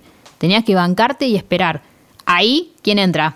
Nuestro amigo el fondo de emergencia. Pues si vos necesitas la plata, no tenés que sacar tus inversiones. Vas a tu fondito de emergencia, la utilizás y podés bancarte que las inversiones sigan. Por eso para mí es tan importante el fondo de emergencia, pues te incluso te da más seguridad como inversora. ¿Sabes qué te quería Es preguntar? Porque el sentí es que. el fondo, mm, no la inversión. Como si, si tuvieras que resumir el efecto en, en el psiquismo y en la persona de tener un fondo de emergencia, ¿qué dirías que te da? Tranquilidad. Tranquilidad 100%. Es, es como, sabes que si algo sale mal, vos tenés ese capital ahí para resolver. Eh, yo siempre digo, las cosas difíciles de la vida, a veces la plata no puede hacer nada, pero sí te hace sobrellevarlas un poquito mejor, te da más opciones, te da más variedad y, y eso vale un montón, ¿no? Entonces, eh, te ayuda hasta incluso en el mundo de las inversiones, yo lo veo todo el tiempo con las mujeres, me ha pasado a mí también, te hace volverte mejor inversora. Porque no sos tan emocional. Si tus inversiones están bajando, vos no entras en crisis. Porque entendés, ok, es el ciclo económico, a ver, voy a leer por qué bajaron, ok, lo puedo esperar, no necesito la plata y si la necesito tengo el fondo de emergencia, estás tranquila. Entonces, podés ser mucho más estratégica. ¿Sabes qué? Siento que también esto, esto que se dice mucho y que nosotras dijimos y que creo que hablamos en financiera con vos, esta, esta idea de que la verdadera independencia es la económica, Como si esto fuera tipo el, el Holy Grail, como esta es la piedra filosofal, tipo el fondo de emergencia es lo que te hace independiente, Sí. incluso en el mundo financiero. Incluso en el mundo financiero y en cualquier aspecto. O sea, tengo, no sé, muchísimas historias que nos llegan a Mujer Claro, Financiera. debes conocer tantas de- historias. No sé, tengo una chica que una vez nos escribió agradeciendo que gracias al fondo de emergencia pudo pagar la operación de su padre que la obra social no le cubría y esa operación le salvaba la vida. Un montón. Bueno, un yo montón. eh, digo, para traer un caso re, ahora me pasó, estoy, estoy en un momento emocional con eh, intenso y, y decidí no tomar algunos trabajos y yo sé que lo pude hacer eso para poder estar tranquila, estoy atravesando un duelo, te- no me estoy pudiendo enfocar. Y lo pude hacer porque estoy tranquila, porque tengo un fondo de emergencia. Y digo, si yo en estos do- dos, tres meses necesito tiempo para mí, lo puedo hacer porque sé que puedo agarrar esa guita. Si no Libertad. estaría atravesando ese duelo, haciendo laburos que no estoy pudiendo hacer emocionalmente y es re importante. sobre Sí, exigente. es bienestar, es tranquilidad el fondo de emergencia. Por eso digo, cuesta hacerlo, cuesta armarlo y, y lleva tiempo. Nosotros tenemos un cálculo de mujer financiera que en promedio a la gente le lleva entre 3 y 4 años armar su fondo de emergencia. Porque en el medio tiene otros objetivos también, que estábamos Claro. un poco hablando de eso. Entonces, obvio, es re difícil priorizar los objetivos. Me quiero llevar a los chicos de vacaciones y quiero ahorrar para el terreno y quiero fondo de emergencia. Y bueno, no me da para todo. Entonces tengo que saber elegir en qué momento. Pero bueno, cuando uno hace ese esfuerzo, después ya está. Y lo que suele pasar es que quizás vos ahora usás el fondo de emergencia para esta situación y después volvés a, a laburar y lo volvés a recuperar. O sea, tiene como ese, es como un autopréstamo, ¿no? Claro. Sin interés. Es O sea, un autopréstamo. Con vos misma. Eso está bueno. Y también no tener que pedírselo a nadie. Claro, Ah, es hablar. placer. Libertad. Libre. Libre, Ni total. a tu Sí, vieja, ni a tu pareja, re. ni al banco, Y ni a te nadie. cuento cuando vos podés ayudar a otro con eso. Que alguien quizás de tu familia necesita algo y decís, tranqui, tengo esto, y eso también vale un montón. Sabri, yo creo que por ahí, no sé si es eh, acá como para explicar cada una de las herramientas de inversión. Después, si la gente quiere saber más, vos tenés cursos buenísimos para que sepan qué es un CDR, qué es. Pero a, a grandes rasgos. Insisto, hablamos del money market, sí, de con comprar con, la tarjeta de crédito, de comprar dólar MEP, de tener tu fondo de emergencia y también saber que además de hay diversificar la- los ingresos. los, diversificar los inversiones. ingresos y las inversiones. Y las inversiones, si tenés tu cuenta en el broker, tenés todas estas opciones, que algunas van a ser para objetivos más a largo plazo, quiero para mi jubilación tener tanta plata, que puede ser a más riesgo y a- después uno tendrá que ver cuáles son esas opciones, o me quiero ir de vacaciones el año que viene, entonces meto esto que es un riesgo medio, pero la voy a sacar en un año. Sí, ahí la clasificación sería, hay tres tipos de objetivos que las personas tenemos. O sea, todos los que nos están escuchando tienen que pensar sus objetivos y decir, ¿en cuánto tiempo lo quiero lograr? Y básicamente esto se divide de uno a dos años es corto plazo. Ah, De dos a cinco años es mediano plazo. Yo siempre pongo ejemplo corto plazo, vacaciones, tipo año que viene. Mediano plazo, no sé, comprarme el auto en dos, tres años o cambiar el auto o una mejora en casa. Eso es como, son buenos objetivos a tres años, cinco años máximo. Y largo plazo suele ser más de cinco años. Esa es como la regla general. Y para corto plazo, que tengo que ir a buscar productos de bajo riesgo, lo que se conoce renta fija. Plazo fijo, cauciones, bonos, obligaciones negociables. Mediano plazo, podés combinar algo de renta fija y un poquito de renta variable. Renta variable que son CDRs, acciones. Entonces, cuando yo tengo un objetivo a largo plazo, yo puedo ir a armarme esa cartera como más riesgosa, que a la vez es la que más crece, porque eso es lo complejo del mundo de las inversiones. A más riesgo, más plata ganas. Es medio como el casino un poco. Con menos riesgo, pero Sí, hay un poco más de estrategia, o sea, hay menos azar, digamos, como que hay, Sí. si uno estudia, como que puede encontrar ciertos patrones. El otro día estaba viendo un artículo que me pareció re interesante que decía como, si vos hubieras invertido, o ponle tus abuelos, hubieran invertido mil dólares en 1980 en el S&P 500, que el S&P 500 es un índice que agrupa las 500 empresas más valiosas de Estados Unidos. Hoy esa plata valdría tipo 40 mil dólares. Anda, mil dólares se convirtieron en 40 mil. o sea, y pusiste solo mil ahí. Porque agarraste todo el crecimiento de las 500 empresas más valiosas de Estados Unidos, cuáles son las tecnológicas, que en los últimos 20 años fueron las que más crecieron. Entonces, eso tiene las inversiones, ¿no? Como que si uno se banca a largo plazo, es cuando más puedes sacar ese dinero y cuanto más tiempo dejas el, dinero invertido, más capital se puede generar. Hay un cálculo que a mí me, me voló la cabeza la primera vez que lo escuché, que es que si vos más o menos estás ahorrando es 200 dólares al mes durante 15 años, ese dinero, más o menos, vamos a hacer acá la cuenta en vivo, porque ya hasta ahora no puedo hacer cuentas, pero hagamos el cálculo exacto, ¿no? 200 dólares por mes por 12 meses, estamos hablando de 2.400 dólares al año, por 15 años, 36 mil dólares. Pero si vos lo invertís eso todo el tiempo a una tasa de entre un 6 y un 8% anual en dólares, que es una buena tasa, ¿Por qué es una buena tasa? Porque la inflación de Estados Unidos, por ejemplo, ahora la de los últimos 12 meses fue entre 3 y 4%. Entonces, si vos lográs invertir en un, en un producto de inversión que te paga 5, 6, 7, le ganaste la inflación de Estados Unidos, porque paréntesis, los dólares también tienen inflación. Sí, no, me estaba riendo. Igual, ¿no? El re- al lado de. Sí, o sea, nada que ver Pero con la lo tienen, lo pero los tienen. tienen. Me dio gracia porque la inflación de Estados Unidos de octubre fue 0%. Ay, amor. Estábamos todos como, ¿eso pasa? sí, en algunos lugares pasa. Bueno, entonces, si vos esa plata le invertís a esa tasa, ese dinero se puede llegar a convertir en 50 mil, 60 mil dólares. Depende de la tasa y la rentabilidad que te da. Pasan los 15 años y vos no ahorras más, pero los dejás invertidos 15 años más, se pueden convertir en 200 mil dólares. O sea, y vos solo ahorraste 36 mil dólares. Que si los hubieras ahorrado y metido abajo del colchón tendrías 36 mil. Menos, porque con la inflación Claro, los invertiste tenés 200 mil. Queridas veinteañeras. Ah, chicas, empiecen ustedes. esa hora. No, y, chicas. y me importa decir esto, ¿no? Pensando en, en- en que nosotras ya tenemos 40, pienso en no tenés que tener mucha guita para Eso. arrancar. ¿Qué- Porque muchas nos van a escuchar y van a decir, claro, Claro, ustedes porque tienen plata, yo no puedo comprar. Sí, ¿Cuánta plata Primero, tenés no, que tener? yo tampoco tengo tanta guita, No. pero digo, o No, yo sea, tampoco. ¿cuál es la, la barrera de ingreso en este mundo? Hoy es bajísima. Hoy puedes invertir desde 100 pesos y 5 dólares. Vos arrancaste diciendo mm, en un videíto que vi ahí en Mujer Financiera de que el negocio lo arrancaste con, creo 100 que... dólares. Sí, 100 dólares, ¿no? De cómo eso se transformó en algo Sí. gigante. Sí. Y llegué a facturar 500 mil dólares al año Mm. Con 100 dólares. Y un departamento de 30 metros cuadrados alquilado, que, que- que tipo no tenía nada. Pero bueno, creo que e- esa historia ejemplifica que yo siempre fui muy planificadora, ¿no? Como que yo siempre digo, todo lo que me pasó en Mujer Financiera fue, cada pasito fue. Antes de arrancar la empresa planifiqué dos años antes los números, cómo iba a crecer, y en el medio fui siempre como buscando ayuda, que me ayuden a revisar los números, el crecimiento. Creo que las finanzas son muy, muy potenciales de la persona y de los negocios cuando nos hacemos amigas de ellas y les perdemos el miedo, logramos destrabar todos nues- nuestros miedos justamente a, a potenciarla, ¿no? Porque a mí me ha ayudado muchas veces a tomar decisiones muy difíciles. A los emprendedores nos repasa. En- te encanta el producto, te encanta este servicio, pero no te da plata. Y lo tenés que discontinuar. O sea, es súper duro, pero lo tenés que discontinuar. Y lo mismo me pasa con las mujeres que me registran los gastos. Tenemos una aplicación de registro de gastos y muchas me dicen, sí, me di cuenta que me la estaba gastando toda en regalos. Mm. Sí, cuando empezás a observar es, es una locura. Es una locura y sí, es duro decir, bueno, no, no voy a comprar más en esto. O sea, cuesta, digamos, ¿no? Pero los números te dan una verdad que te permite cambiar todo. O sea, te permite tomar decisiones que van a ser mucho más saludables para tu futuro. Pasa que tenés que atravesar la incomodidad. Te saca de la percepción, de la, como de la sensación de, ¿no? De La tengo mucho, tengo poco, gano mucho, gano poco, gasto mucho, gasto poco. Y en realidad es como una cosa muy concreta, súper medible, nada más medible que los números. Sí, tal cual. Pero cuesta un montón. O sea, Sí. nosotros decimos el registro de gastos que lo agregaría a tu Biblia. Sí, re. Sobre todo en este contexto, porque veo mucha gente que se complica financieramente porque no es consciente de cuánto suben las cosas.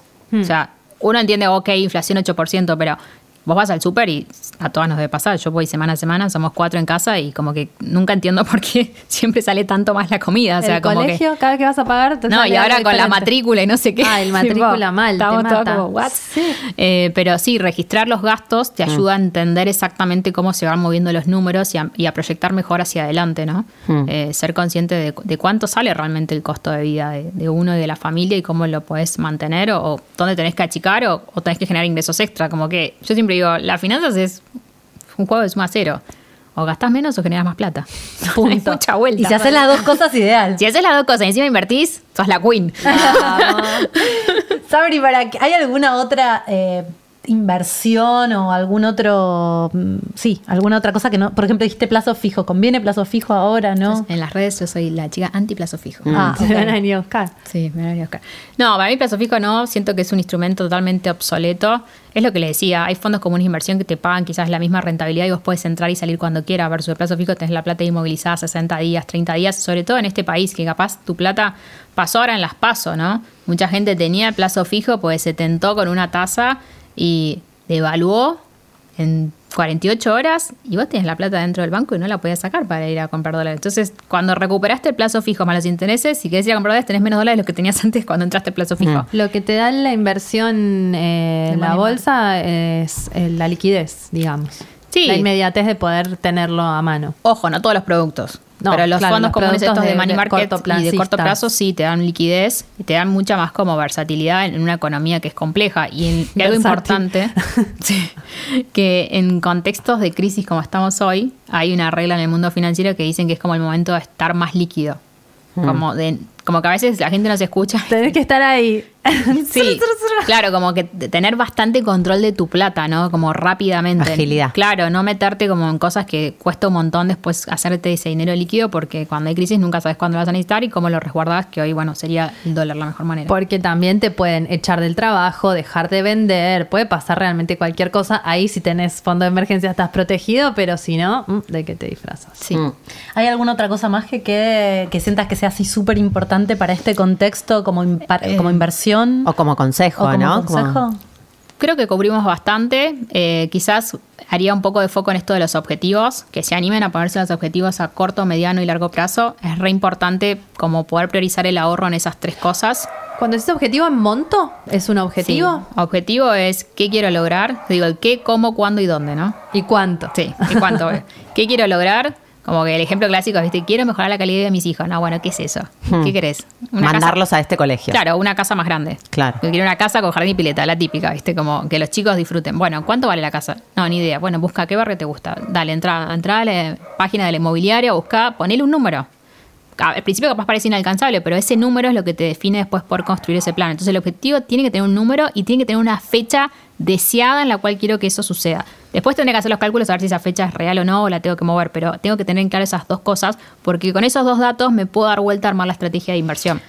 Ay, Sabri, yo que eh, dije que no tenía miedo a la plata y ahora me doy cuenta que sí le tengo un montón de miedo a la plata, pero no, no Como como... de vuelta como una media en un episodio. Siempre pasa, siempre. No, pero no, no en términos de que tengo miedo que me la roben, sino que me da, me da miedo eso de em, Que te gane. poner el objetivo. Digo, no lo voy a alcanzar. Me da miedo saber, ¿viste? Mm, Que- pero sí. sí. que es una traba mental. Entiendo perfecto lo que vos estás diciendo. ¿Qué le dirías a las personas que tienen trabas mentales tipo yo que prefiero no saber tanto, no meterme, no ni idea?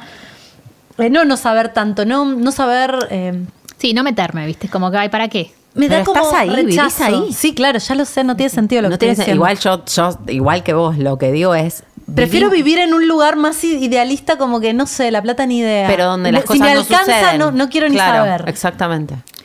Yo creo que hay que hacer un laburo de transformar las creencias de que el dinero es algo bueno. Yo tengo el cartel que lo dije acá en el otro episodio. Está muy bien ganar mucho dinero y me levanto y lo miro todos Tenemos los días. que hacernos ese cartel. Sí. Una remera que Se las voy a regalar, se los voy a mandar. Ay, por favor. Se los voy a mandar, bien, me comprometo a mandárselos. No gastes plata en regalos. Ella puede. porque Este lo tengo presupuestado. Está ahí. Obvio. Eh, pero sí, yo creo que eso es re importante. Y el otro es la educación, porque desarmemos lo que te pasa. Miedo, por el motivo que sea. ¿Qué es miedo? Esto estudié bastante Mm. neurociencia para entender un poco la economía y demás. Miedo es la sensación que genera el cerebro ante una situación desconocida. Mm. Entonces lo desconocido hay que hacerlo conocido. ¿Y cómo lo haces conocido? Informándote y educándote. Ahí sale el miedo, en todos los aspectos de la vida. No solo en el financiero. Entonces, cuando uno entiende eso, dice, ok, ¿cómo pierdo este miedo? ¿Qué- ¿Miedo a qué tengo? A ver, a que me, me desaparezca la plata. Pero sabes que si no haces nada, tu plata no crece y estás perdiendo la oportunidad de que tu plata crezca mucho. O sea, en te, 10 te- años, te en va a 15 pasar años. más que desaparezca si no sabes nada. Que si Exacto. sabes. O sea, si no haces nada, estás perdiendo todos los días. En Si pesos, no- en dólares, ¿eh? O sea, O estás sea, el pensamiento mágico cuesta carísimo. tu miedo se hace realidad en realidad. Claro, exacto. O sea, es como miedo a lo que no estás haciendo, pero te estás perdiendo toda la oportunidad de que ese dinero crezca, ¿no? Ese ejemplo que les di de, de cómo el dinero puede crecer en el largo plazo y animarnos a pensar en el largo plazo, que en un país como Argentina cuesta un montón. Porque es como que uno dice, oh, ¿para qué? Si cada vez que me esfuerzo, viste, todo se hace más difícil. Y hay algo también que hablábamos antes de que vos, eh, este, de que te, te invitemos a la mesa, es de que pareciera que el dinero no es para las mujeres, que por eso es lo lindo que también tiene Mujer Financiera, que es como decir, ay, no sé, que se ocupe otro, ¿viste? Como que uno se ocupa de todo, pero de eso no te querés ocupar. ¿Qué- hay algo tan social, tan arquetípico, tan antiguo, que si uno no dice, bueno, ya, me voy a empoderar de esto, como voy a cambiar la goma y me voy a poner a invertir un poco mi guita, estás frita, siempre estás dependiendo de un tipo, que ah, nos adelantamos al próximo episodio. En realidad parecía que si, si no estás al lado de un tipo, morís de hambre o, o sola en el desierto, porque no te sabes cambiar la goma. Sí, Tien- eso viene como de la, la división del trabajo, ¿no? Claro. De, de la época en la que se, se definió que el hombre salía a trabajar y traer la plata y la mujer se quedaba en la casa. Entonces, en ese momento, claro, ya está, nos cagaron. O sea, Me mata, me mata puesto así porque parece como que hubo una reunión en Claro. la que dijeron, bueno, Ustedes acá qué quieren hacer? ¿Ustedes qué hacen? Ay, y adivina, no. y adivina quién eligió. Deténganse. Fue una reunión donde había solo hombres y dijeron, ¿qué queremos hacer? Bueno, ¿qué quedó? Seguir Esto ganando, clarísimo. Ellas la- limpian y se fuman a los pendejos y nosotros salimos de la casa el mayor tiempo posible y hacemos las cosas de pensar. Y hacemos la plata. ¿Y les vamos a decir cuánto ganamos? No, no, ni, ni No. en pedo. Perfecto, vamos. Exacto. Bueno, algo de ese tipo pasó en algún momento, que no sabemos exactamente cómo ni cuándo, pero que esa división hizo que la mujer perdió muchos años por haber estado en la casa y demás de, de conocimiento y de experiencia, ¿no? Entonces, por eso eso hace que, que nos cueste un poco más y el miedo un poco aparece por la falta de experiencia y todas esas cuestiones. Todo esto cambió mucho cuando empezamos a ir a las universidades, empezamos a estudiar, que eso Es la fue- educación. como Re. siempre, digo, lo que te salva es la educación. Hay una frase que me encanta que dice que el día que uno aprende a leer se hace libre. Mm.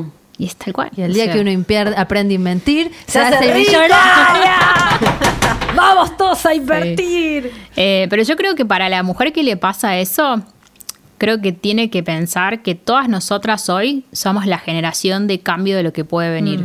Sí. Como que eso es lo que te motiva. A mí lo que me motiva a tener mi empresa todos los días. Hay días que digo, che, quiero renunciar. O sea, como que sí, me pasa. Aunque me acabo de abrir una en México, pero bueno. Sí, sí, pero como que después, viste, leo los mensajes y digo, no, esto tiene que cambiar. Y- Mm. Y, lo que hacemos la educación es un granito de arena dentro de todo lo que hay que hacer, ¿no? Porque hay brecha de género en términos de ingresos, o sea, todo nos cuesta el doble a las mujeres financieramente. Ganamos menos, vivimos más, ahorramos menos, los productos financieros no nos tienen en cuenta. ¿Sabes la cantidad de veces que fui a reuniones de negocio y me dijeron, pero ¿por qué un producto financiero para mujeres? Esa es la pregunta que más respondí en mi vida. ¿Por qué para mujeres? Tipo, te tengo que explicar porque, o sea, Porque no que- existe. Claro, porque no existe y tenemos necesidades distintas, tenemos una realidad distinta, ¿no? Entonces creo que eso es lo que a mí me motiva a derribar mis barreras, mis miedos y, y que van a estar todo el tiempo, ¿no? Porque después te haces emprendedora, creces y te agarra el pánico a crecer, o sea, te pasan un montón de cosas. Pero entender que somos la generación que puede cambiar y hacer un poco más fácil a las que van a venir. Nuestras mamás recién, o sea, nuestras abuelas eran amas de casa. Nuestra gente que conocemos, que vivimos con ellas. Sí. Nuestras mamás empezaron a trabajar y a nosotros nos toca hacer algo con el dinero que ganamos de ese trabajo. Es, es algo muy que lo tenemos acá, por eso tenemos que dar ese paso, me parece. Sí, no recuerdo el número exacto, pero como decirles que hasta 1978, 80 y pico, no me acuerdo el dato exacto, tenías que pedir autorización a tu marido para tener una tarjeta de crédito. Hermoso, qué lindo. O sea, estamos hablando de esto pasó hace menos de 50 Nah. años, ¿no? Entonces, como que, claro, de ahí partimos. O sea, un poco de compasión con todas las que están escuchando esto y dicen, no. Con nosotras, yo Sí, no sí. digo, no, sos vos, son tus antepasados. Quítate tus, quítate tus malas ideas e invierte tu dinero. Sí, y, es- y es- entonces es verdad que existe también el miedo a tener mucha plata. Yo creo que tengo miedo a tener mucha Re. plata. Mm, Em, re. Sí. em, Ella no tiene miedo. no, no me plata. pasa. Cuéntanos más. En mi mente yo tampoco, pero me doy cuenta que recibo mucha plata y me, el corazón me hace Qué como, ¿qué hago con esto? Bueno, ahora ya sabes qué tenés Pero que yo creo Claro. que es porque hay que elaborar los objetivos. ok, me está faltando Cuando eso. tenés bien. eso en claro, como que más plata te llega, más feliz te pones, porque si ah, estoy más cerca, estoy más cerca de esto. O sea, es como que. Bueno, te- vos te compraste tu auto, te costó un montón, hiciste toda la movida que había que hacer, lo diste todo, ahorraste. No sé ni cómo hice. Bueno, con Yo me estoy comprando mi primer auto ahora. No, Porque- felicitaciones. Gracias. Todo lo que gané lo reinvertí Lo todo en mujer financiera. Mm. Y, y fue una re decisión. Mi marido me dice, vos dejaste un par de casas ahí. Sí, yo sé. O sea, pero era lo que yo creía y lo que sentía que me movía y, y siento que fue una decisión súper válida en ese momento. Eh, y creo que, que eso es el potencial del dinero. Vos pensás que cuando podés ganar mucho dinero, tenés un poder de impacto y de fuego enorme. Dar empleo, generar, incentivar a otras mujeres, abrir otros negocios. Como que podés cambiar. O sea, el, el mundo necesita más mujeres haciendo plata y haciendo negocios. O sea, está comprobado que somos mejores liderando los negocios, Yo- damos mejores resultados. Entonces, ¿cómo nos vamos a perder esa oportunidad? Como que yo cuando digo eso me emociona. Casi que es una responsabilidad que todas tenemos de invertir y hacer Y guita. ganar plata. Ganemos totalmente. más plata. Sabri, tengo una última pregunta importantísima. No, pero ¿vos crees que a los hombres les intimidan las mujeres que tienen mucho dinero o poder o así como vos que se llevan se llevan el mundo por delante, diré que no es lo correcto? Yo creo que no están acostumbrados. Eso es lo que pasa. Y, y sí, te- tengo muchas historias porque las mujeres me cuentan todas sus historias. Ah, ¿no? mira. Eh, pero Porque de- para mí, perdón, el miedo, un poco el miedo del que habla Jime, de tener plata, para mí en un lugar este, está unido al masculino, ¿eh? Sí, hace Sí, poco sí. hicimos Totalmente. una encuesta en Mujer Financiera de qué pasaba con las mujeres que ganaban más que sus parejas y las opiniones que nos llegaron fueron durísimas. Mm. Como súper incómodo, no lo puedo hablar, no le puedo decir, como, como que... Y después había otro grupo que decía, no, lo puedo charlar y es mucho mejor porque también hay un lado B, como que el hombre es superhéroe, ¿no? Tiene que bancar todo y como que también cuando esto se equilibra un poco más, lo que pasa es que después está el debate como, ok, se equilibra, chicos, me ocupo de la casa, de la crianza de los pibes, de todo, y ahora tengo que trabajar, empoderarme, ganar mucha plata, ganar igual que vos, es un montón. Y vos qué haces, solo vas a trabajar. Como que tiene que haber una redistribución, ¿no? Como yo trabajo, traigo plata, pero vos ayudas un poco más con las cosas de la casa. O sea, hay que tener esas conversaciones. O pone más plata. O pone más plata, exacto. Pero no. Para yo- mí hay que cuantificar el trabajo doméstico y ahí, ¿qué pone Re. cada uno? ¿Tiempo o guita? Perfecto. Sí. Una y amiga se me puede dijo hacer. que existe una app para eso. No conozco el nombre, pronto la traeré, eh, pero es como un medidor de cuántas cosas haces o cuánta plata tenés. Bárbaro. Sí, no, y vos haces la prueba. Decís, che, me voy de casa, contratemos una persona que cocine, que limpie y otra que cuide a los chicos. ¿Cuánto sale eso? Ahí tenés el número. Hermoso. Totalmente. Es todo Está cuantificable. pensado, perfecto. Todo eso es lo que yo hago y lo que aporto, ¿no? Mm. Eh, pero sí, yo creo que, nada, hay que hacer educación también a los hombres, ¿no? Como que, claro, chicos, bueno, o sea, llegó nuestra era. Sabri, te amamos. Muchísimas Sí, gracias por todo esto. Lo voy a escuchar un par de veces. Yo también. Sí, yo también. Podríamos poner un disclaimer eh, al principio que diga eh, lápiz, lápiz y papel para este episodio. Sí. Posta, ¿eh? Sí, sí, dale, sí, dale, sí. ahora lo, Y lo grabamos. La gente que quiere realmente meterse y saber más, eh, contanos dónde te ¿Dónde te encuentran, dónde encuentran Bueno, Mujer Financiera. Y tu podcast. Ah, sí. podcast, sí. Eh, Mujer Financiera, redes, Mujer y Bajo Financiera. Y lo que tenemos es básicamente una aplicación donde pueden registrar todos los gastos que se la pueden descargar. Toda la parte de registrar gastos es gratis, o sea que no hay excusa. Eh, tenemos también algunos contenidos gratuitos ahí. Y después lo que tenemos es una suscripción, que yo digo que es como una especie de Netflix, pero que te ayuda a ganar plata. Porque básicamente lo que hacemos es darte mucho contenido educativo. En vez de perderla mirando Netflix, Claro. ganas. Bajate De- de TikTok ya. Sí, básicamente ahí puedes aprender todo, desde lo más básico, como cómo construir un presupuesto, hasta lo más avanzado, hasta cómo generar ingresos extras, porque algo que también hemos aprendido que es muy importante para la mujer es como ganar más, ¿no? Porque para poder tomar mejores decisiones. Así que todo eso lo pueden acceder en la, en la academia. Y, y después, bueno, tenemos el podcast donde estamos haciendo entrevistas y básicamente lo que queremos es charlar de dinero que cuesta, ¿no? Que la gente se anime a abrir abiertamente su realidad. Yo siempre le digo a las invitadas, pero me tenés que decir el número, ¿eh? Tenés que animarte a decir cuánto ganas. fuerte, fuerte. Claro, porque creo que hace falta entrar en esa conversación. Yo siempre digo, imagínate si conocieras, no sé, todas tus amigas que trabajan en el marketing, cuánto ganan. Como que sería súper como empoderador, ¿no? Como conocer, tipo, ¿me están pagando bien o no? ¿Cuánto gano? Como que esa información creo que tiene que circular mucho. Así que el podcast estoy tratando que tenga ese objetivo. Me está costando. Así que si alguien me escucha y quiere ser entrevistada y contar cuánto gana, escríbame por Instagram y la Claro. entrevistamos. Pero sí, creo que eso es re importante. El podcast se llama Mujer Financiera. Sí, Mujer Financiera. Y lo encuentran en Spotify. Y lo encuentran en Spotify. ¿Y son sí. entrevistas a- eh, sobre finanzas personales o también como emprendedoras de distintas? No, hay algo que otra emprendedora, pero tratamos en general que sea más finanzas personales. Qué bueno. Eh, sí. Así que, pero bueno, tenemos mucho material y, y la idea es que cada una sea paciente con su proceso. A veces nos pasa que la gente llega y dice, quiero invertir. Y no, bueno, para, hay que ordenarse, hay que salir de las deudas, hay que como que llevar ese proceso con calma, ser paciente. Y esto es un camino de largo plazo, yo siempre lo digo. Y es Por un eso- camino de, tra- perdón, de transformación personal, Mm. por lo menos como lo enfocás vos, que me parece muy, muy hermoso y no una cosa. ¿Sabes qué? Para mí, los varones, que a, a mí me gusta leer y escuchar sobre economía y sobre emprendimientos, eh, los varones lo hacen de una manera mucho más fría. Lo que siento es que vos le pones emoción, corazón y un contexto mucho más eh, vital. Entonces, eso te hace sentir un poco más comprendida como mujer. Sí, porque creo que la mujer cuando piensa en dinero, eh, piensa en bienestar para ella y su familia. Es tan simple como eso. Es desde un lugar emocional. Entonces, cuando toma cada una de esas decisiones, eh, se está jugando todo eso, ¿no? Entonces creo que... Y además siento que es muy potenciador el futuro de las familias. O sea, si esta mujer se empodera y genera riqueza, o sea, imagínense si todas nuestras abuelas hubieran invertido esos 200 dólares que les dije y todas tendrían 200 mil, 500 mil dólares en el banco. Como dónde estarían ellas hoy, dónde estarían ustedes hoy, las posibilidades que habría. O sea, como que tenemos el potencial de ser la próxima generación de mujeres inversoras que genera patrimonio y cambia la realidad de futuras generaciones. O sea, tu bienestar y el alrededor. Y para mí eso es súper poderoso y tan solo necesitas un poquito de tiempo y educación financiera. Para Y animarte. Y animarte. Para mí, porque el trabajo ese personal y, y realmente bancarte esa ese nivel de libertad que te daría tener tu fondo de emergencia es, es una movida. Esto, tu cartelito. Tengo que eh, Está muy bien ganar mucho dinero. Tengo que permitírmelo, tengo que querer eso, tengo que dejarme desear eso. Es un montón. Re. Un ¿Podríamos placer. estar eh, Sí, literalmente horas. cinco horas? Horas. Sí. Horas. Bueno, otro día te volvemos a invitar para hablar de otra cosa. Re. Nos enseñaste un Gracias, montón. Sabri. Muchas gracias. Re. Muchas gracias, chicas. Gracias. Bueno, nos encuentran como arroba conchaverso en Instagram y mi nombre es Dalia Walker, soy arroba la Dalia. Eh, yo soy Laupa Salacua, no sé dónde está la cámara, no la voy a buscar. Me encuentran en Instagram como arroba laupasa con doble S. Mi nombre es Jimena Outeiro. Me encuentran en Instagram y en Twitter contando mis miserias como arroba oujima con J. Muchas gracias por estar del otro lado. Nos encontramos en el próximo episodio de Concha Podcast. Con chao. Concha.